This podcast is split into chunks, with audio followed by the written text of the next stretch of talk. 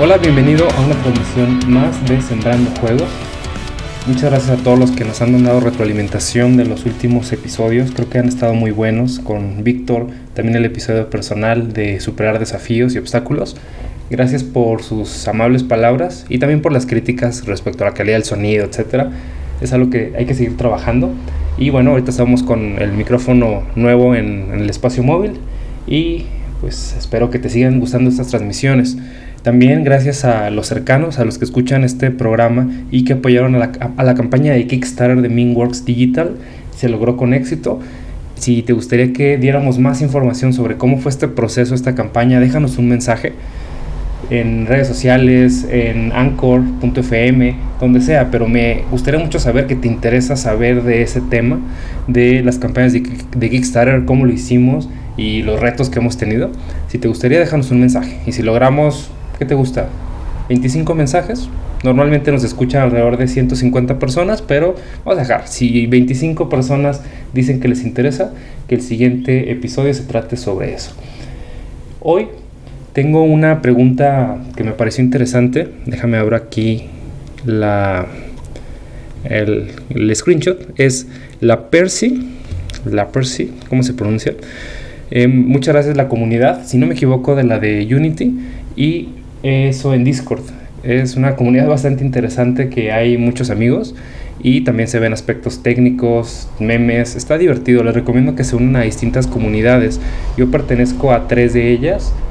Bueno, a, varias, pero soy muy activo en ellas tres. Me van a poder ver. Una es tu juego indie, la otra es indie.es y la de Unity Latinoamérica en español, si no me equivoco, que se llama. Bueno, la Unity en español. Eh, hay muchas cosas muy valiosas, tanto para pasar el rato como también gente que quiere hacer un juego, digamos, a un nivel más profesional, por decirlo de alguna forma, más serio, no que las demás no lo sean. Y también pertenezco a otra de Indie Games Español. Ah, te la debo. Eh, me invitaron ahí por un, un jam que hubo recientemente de dos botones. Y está interesante. Es más, mira, déjame lo abro aquí de una vez y te doy el nombre exacto. Se llama Indie Dev en español es una Unity Indies Latam es la otra.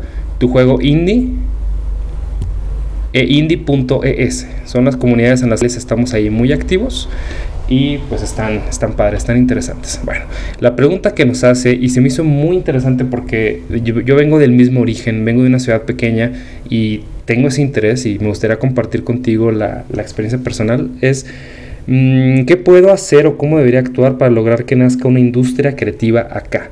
Si no me falla la memoria, porque he platicado contigo varias veces, eh, tú eres de Morelia, que es una ciudad relativamente pequeña de, em, de México.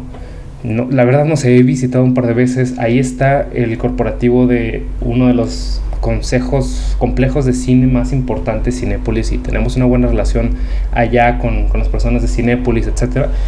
Pero propiamente una industria creativa no la hay, no es la capital de la animación, no es la capital de los videojuegos. Yo vengo de una ciudad también relativamente pequeña al norte de México, de un millón y medio de habitantes. Y pasa lo mismo, no hay industrias creativas, la gente se tiene que ir a las grandes ciudades, Monterrey, Guadalajara y Ciudad de México, a buscar distintas oportunidades o distintas empresas en las cuales colaborar se dice que en Guadalajara, que es la ciudad donde vivo, es la capital de la animación. No lo es de los videojuegos todavía, hay muy pocos estudios y los que están han cerrado o han minimizado sus proyectos y su visibilidad.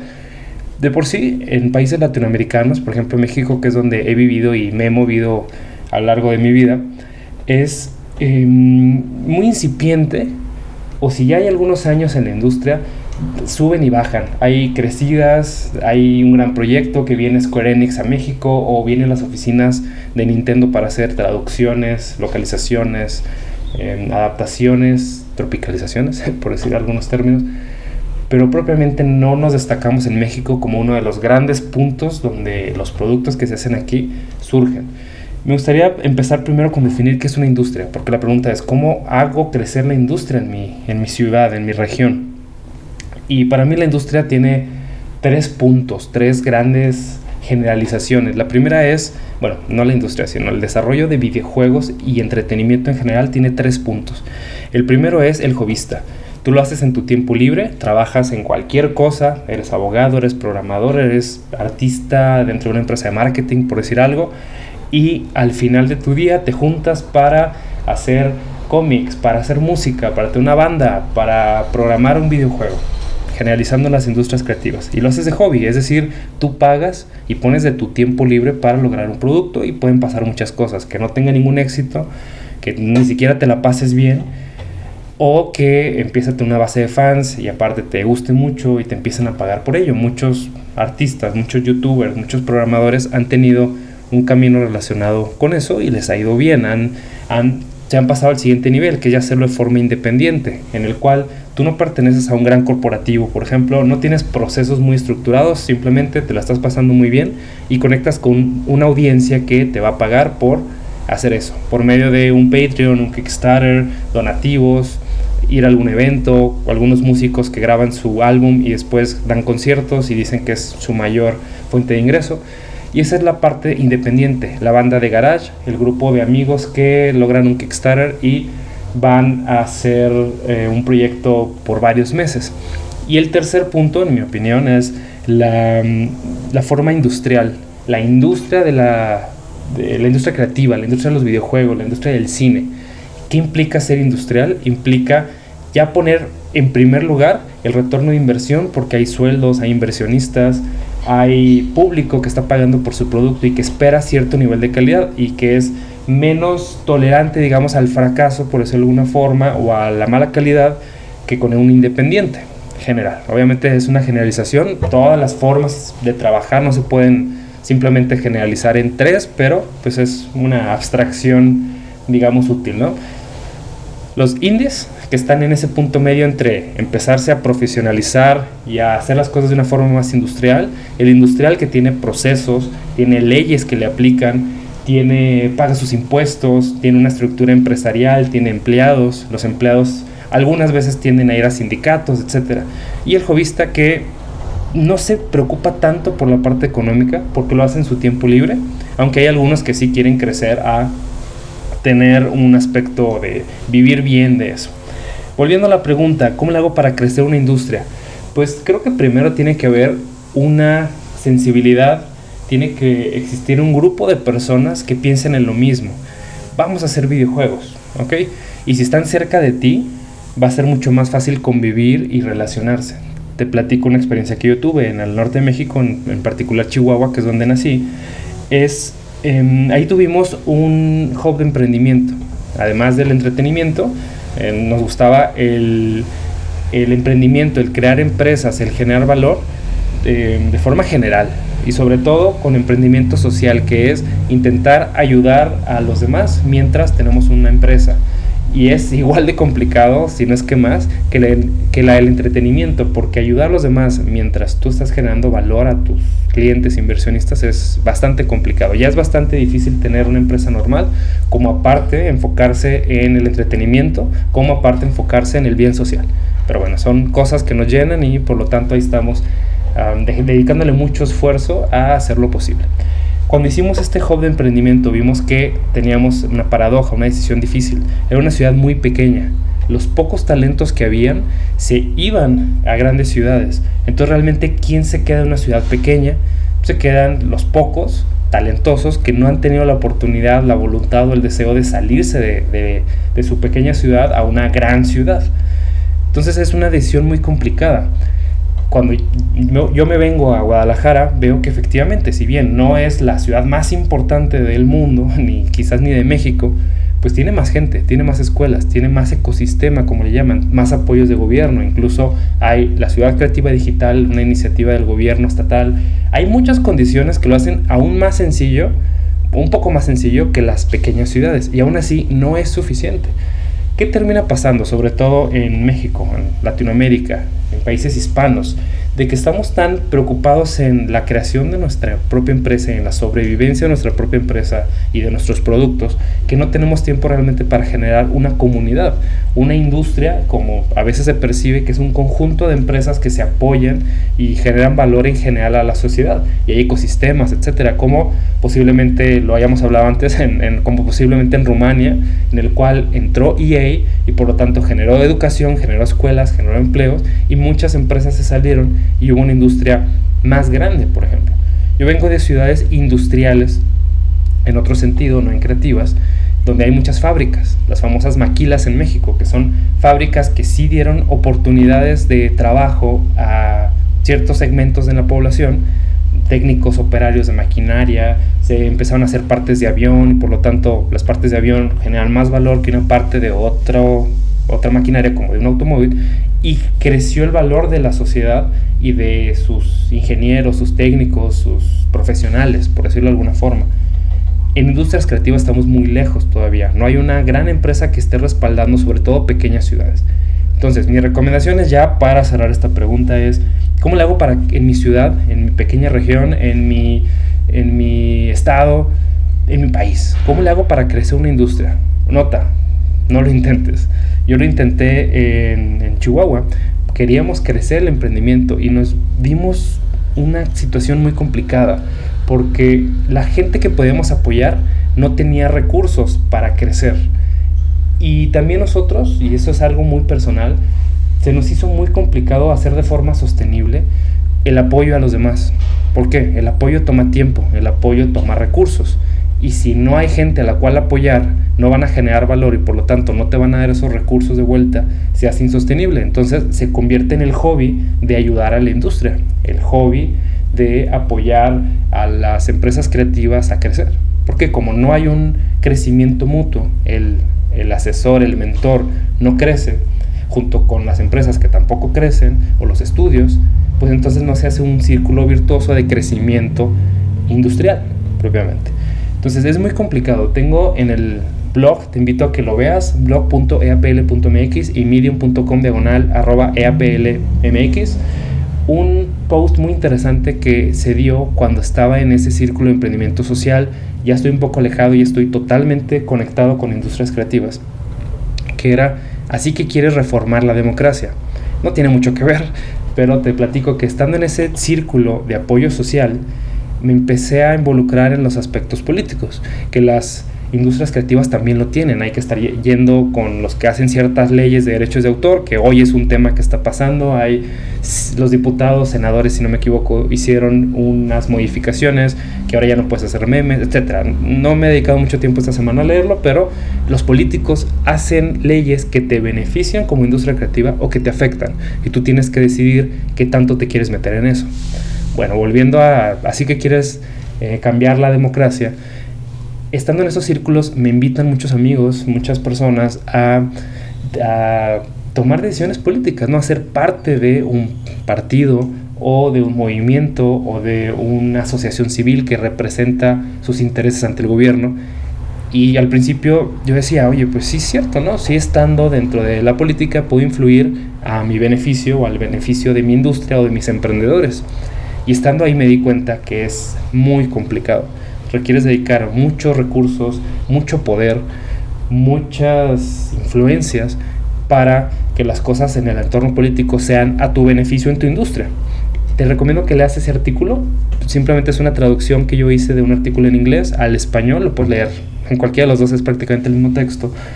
Que habla de lo difícil que es, por ejemplo, la democracia la democratización de ciertas cosas, porque mucha gente acerca conmigo y quiero democratizar hacer videojuegos, que sea más fácil para todos hacer videojuegos, más fácil para un artista conectar con su público. Y cuando tocamos ese tema de crecimiento por medio de la democratización, de facilitar el acceso, suena muy fácil, es muy complicado y hay que vivirlo para entender por qué es complicado. Entonces, em, conectando con cómo ayudo a crecer la industria. Número uno, no lo intentes como sé que no me vas a hacer caso y igual lo vas a intentar, entonces hazlo de una forma ordenada que te permita a ti crecer. Por ejemplo, si vas a organizar una reunión en una ciudad pequeña, Entonces, haz que esa reunión tenga alguna conexión contigo de valor. lo importante en el liderazgo de industrias creativas, en, lo industrial es crear valor, crear retorno de inversión, crear oportunidades, crear empleos, quizás después, ¿no? Pero primero es crear valor a un público. Si no le creas valor a un público, así como subes, vas a caer, porque fue más un producto de la novedad que realmente de una conexión con las necesidades de tu público, con los intereses y deseos de tu público. Entonces, aprende a crear valor, es lo primero que tenemos que hacer. Crear valor, crear propuestas únicas a tu público, crear propuestas únicas a tu equipo de trabajo y a tu entorno. Entre más dinero hay, más atractivo es apoyar por parte del gobierno a ti, porque estás generando empleos. Más oportunidad a las escuelas, porque estás generando posibles interesados en estudiar ciertas carreras pero toma mucho tiempo. Entonces, no, sé, eso es mi forma personal. No lo hagas como tu primera actividad, porque es muy difícil de sostener a lo largo de los años. Entonces, puedes hacerlo como algo jovista si tú quieres, como algo que te aporte valor a mediano plazo. Pero si lo quieres hacer y quieres crecer a tu industria, sobre todo de forma regional, me refiero, si quieres creer, crecer, empieza a organizar eventos en tu ciudad en tiempo libre, una vez al mes, una, una reunión, puedes hacer un concurso, identifica por A-B testing, por ejemplo, qué es lo que mejor funciona en tu comunidad. Pero nota, no te lo recomiendo, ¿qué sí te recomiendo que hagas? Es aléjate de las ciudades, aléjate de las regiones. El mundo ya es muy grande, ya está muy conectado para que solo te limites a tener el talento que cabe en tu región, que solo digas, yo solo me junto con la gente de esta ciudad. Lo he visto en Guadalajara y no es muy positivo, porque veo que hay ese pleito natural, yo no soy de aquí, entonces no tengo por qué seguir ese, ritmo, de que la gente de México, Ciudad de México, no se lleva con la gente de Guadalajara, entonces yo solamente tengo mi talento local y no permito que los de México me ganen, por ejemplo. Y eso es tonto, no tiene mucho sentido. ¿Por qué? por ejemplo, nosotros en nuestra organización tenemos gente de Sudamérica, de Ciudad de México, de Guadalajara y trabajamos con gente de Estados Unidos en distintas ciudades, en Ohio, en Nueva York, en San Francisco, bueno, en la región de California. ¿Qué significa? O sea, quedarte solo con el talento local es una tontería. Quedarte solo con los contactos locales es una tontería.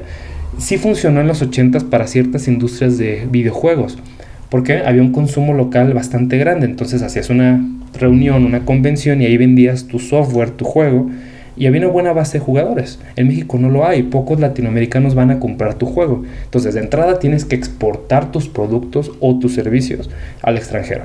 Número uno. Entonces, si estás exportando tus productos, ¿por qué te limitas a la industria que cabe en tu ciudad? Y siempre es bien complicado y es una paradoja. Por ejemplo, y lo, me gustaría hablarlo en un siguiente episodio, cuando tú estás en una gran ciudad tienes los problemas de una gran ciudad, todo es más caro, por lo tanto estás más presionado en ganar más dinero. Al mismo tiempo tu equipo de trabajo también, es lo que le está pasando actualmente a San Francisco y a la región de Silicon Valley. Como ya todos están trabajando desde la casa, se están dando cuenta que pueden ser productivos aunque no estén en ese ciclo de vida en el cual tienes que pagar mucho de renta, por lo tanto tienes que ganar mucho y pues es, se hace una inflación falsa de, de, lo bueno de la región.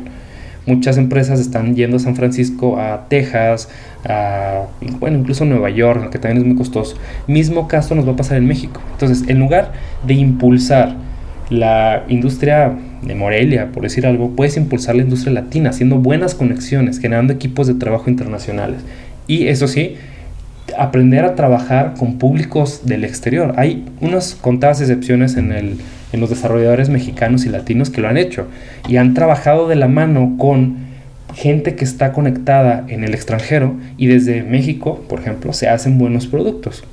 Son esas generaciones de valor. Cuando tú estás en una ciudad pequeña, tiende a costarte menos, pero también va a haber menos gente cercana a ti. ¿Qué puedes hacer a cambio? Puedes dar clases a distancia, es algo muy importante también para la industria es la enseñanza. Mucha gente quiere, pero no sabe.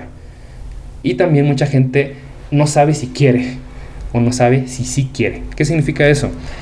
Es muy fancy, es muy atractivo la industria de los videojuegos desde lejos. Cuando nadie ha trabajado o cuando se meten a estudiar una carrera o cuando es su primera oportunidad laboral, se imaginan que es muy sencillo.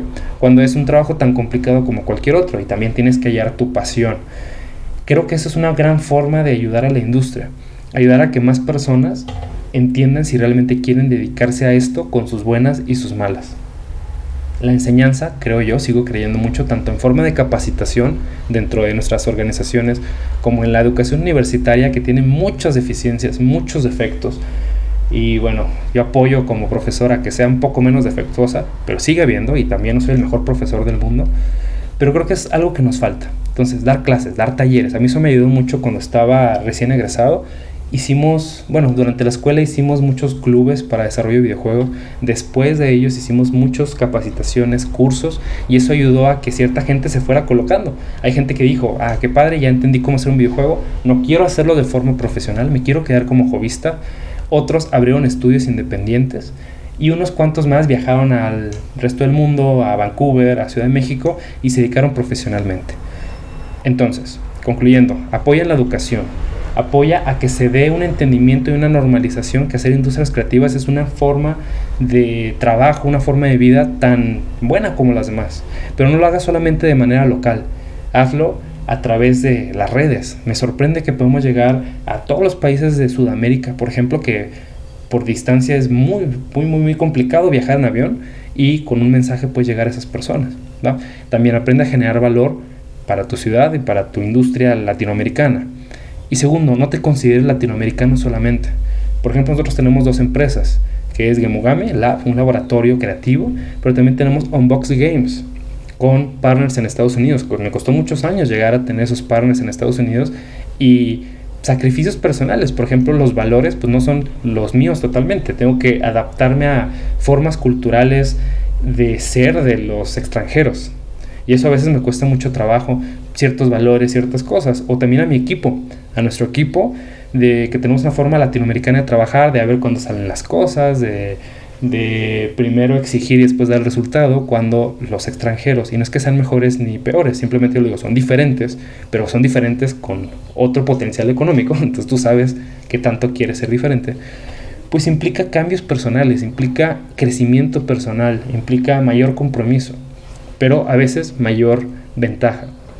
Implica pagar impuestos en el extranjero, implica no estar de acuerdo con muchas cosas. Yo lo he dicho transparentemente, la forma de vida de Estados Unidos no me gusta y me han invitado N veces a irme a Estados Unidos. Entonces, ¿qué es lo que yo he hecho? Hacer eh, buenos lazos, vivir desde una ciudad pequeña y ahí poder tener relaciones con gente que vive en Ciudad de México, que tiene ciertas necesidades, con gente que vive en Nueva York, que sus necesidades económicas son muy altas, pero esa variedad le enriquece mucho a nuestra empresa. Ahora, nuestra empresa es solamente una un pequeño elemento de muchas que componen la industria. Me ha sido a mí muy complicado hacer que varias empresas trabajen juntos, lo he dicho en episodios anteriores, te recomiendo que, que lo revises. Cada empresa tiene su forma, su cultura. Entonces, decir que una industria está unida, yo no lo he visto. De mi lado he hecho todo lo posible. Este programa es una una de las formas. He intentado invitar a mucha gente, pero como lo repito, estamos tan preocupados en nuestra propia sobrevivencia que es difícil colaborar. Y yo pues a veces ya no dedico tanto esfuerzo a colaborar con personas que no dan a cambio, que no permiten ese crecimiento mutuo. Porque dicen, yo quiero ganar y tú si ganas, pues es opcional. No, tenemos que crecer los dos, crecer como latinos. Me he ido mejor con empresas del extranjero, donde por lo que sea, puede ser por potencial económico, por cultura, por filosofía, es mucho más sencillo crecer. Entonces, bien sencillo, tú eres influenciado, preferentemente tú eres mm, formado por las cinco personas, por las cinco empresas con las cuales te rodeas. Entonces, rodeate de mejores personas. El mejor es muy relativo, puede ser en muchas cosas, puede ser en valores, en filosofía, en valor económico, Pueden ser muchas cosas, pero esas características que tú estés buscando, busca encontrar personas como tú. Y también personas que te crezcan en como tú no eres en este momento. Si hay alguien que es más influencer que tú, pues adelante, aprende de él o, o complementate, complementalo y dale lo que él no tiene pero esos son los círculos de valor, generar mejores cosas, no peores. En Latinoamérica tendemos a lo que le llaman el cangrejismo, jalarnos las patas y no permitir crecer juntos. Aléjate inmediatamente de eso. Toma solamente lo bueno y aprende a tener una barrera emocional a lo malo. Va a pasar muchísimo. Espero que esta transmisión te haya servido, que estas recomendaciones para crecer la industria y crecer tu participación en la industria te hayan gustado. Y como lo hemos platicado antes, siempre pregúntate en tu por qué. Hay gente que es más racional y lo tiene muy consciente. Hace poco tuvimos una sesión donde no, a mí no me importa ni por qué, lo tengo muy claro, no tengo que definirlo. Si eres así, bueno, pues está bien, pero sí te recomiendo que identifiques por qué estás haciendo las cosas y sobre todo el para qué. ¿Por qué? Porque vengo de estas condiciones. ¿Para qué? Porque quiero llegar a este otro objetivo. Tanto objetivo racional, mental, como también un objetivo, eh, un objetivo subjetivo, no, pues no tiene caso eso. Algo que te haga sentir bien, algo que te motive. Por ejemplo, tú lo sabes y lo he dicho muchas veces, a mí la parte económica no me mueve. O sea, si hago un proyecto de un millón o uno de 10 mil pesos, a mí me mueven igual. Lo que me mueve es el resultado, la sonrisa de la gente, y así soy yo. Pero tengo también que aprender a trabajar con gente que piensa diferente, que el valor no lo ve en un estilo de vida, sino lo ve en un crecimiento y potencial económico. Bien, aprende a llegar a ese objetivo. Pero define lo primero, ¿qué quieres? ¿Por qué quieres ayudar a la industria? ¿Cómo quieres que sea esa industria? ¿Y qué estás dispuesto a dejar hoy para que esa industria llegue a como tú quieres? ¿Qué te va a convenir si eso pasa? Por supuesto. Bueno, te deseo lo mejor y que hagas los juegos que te llenen y nos vemos pronto.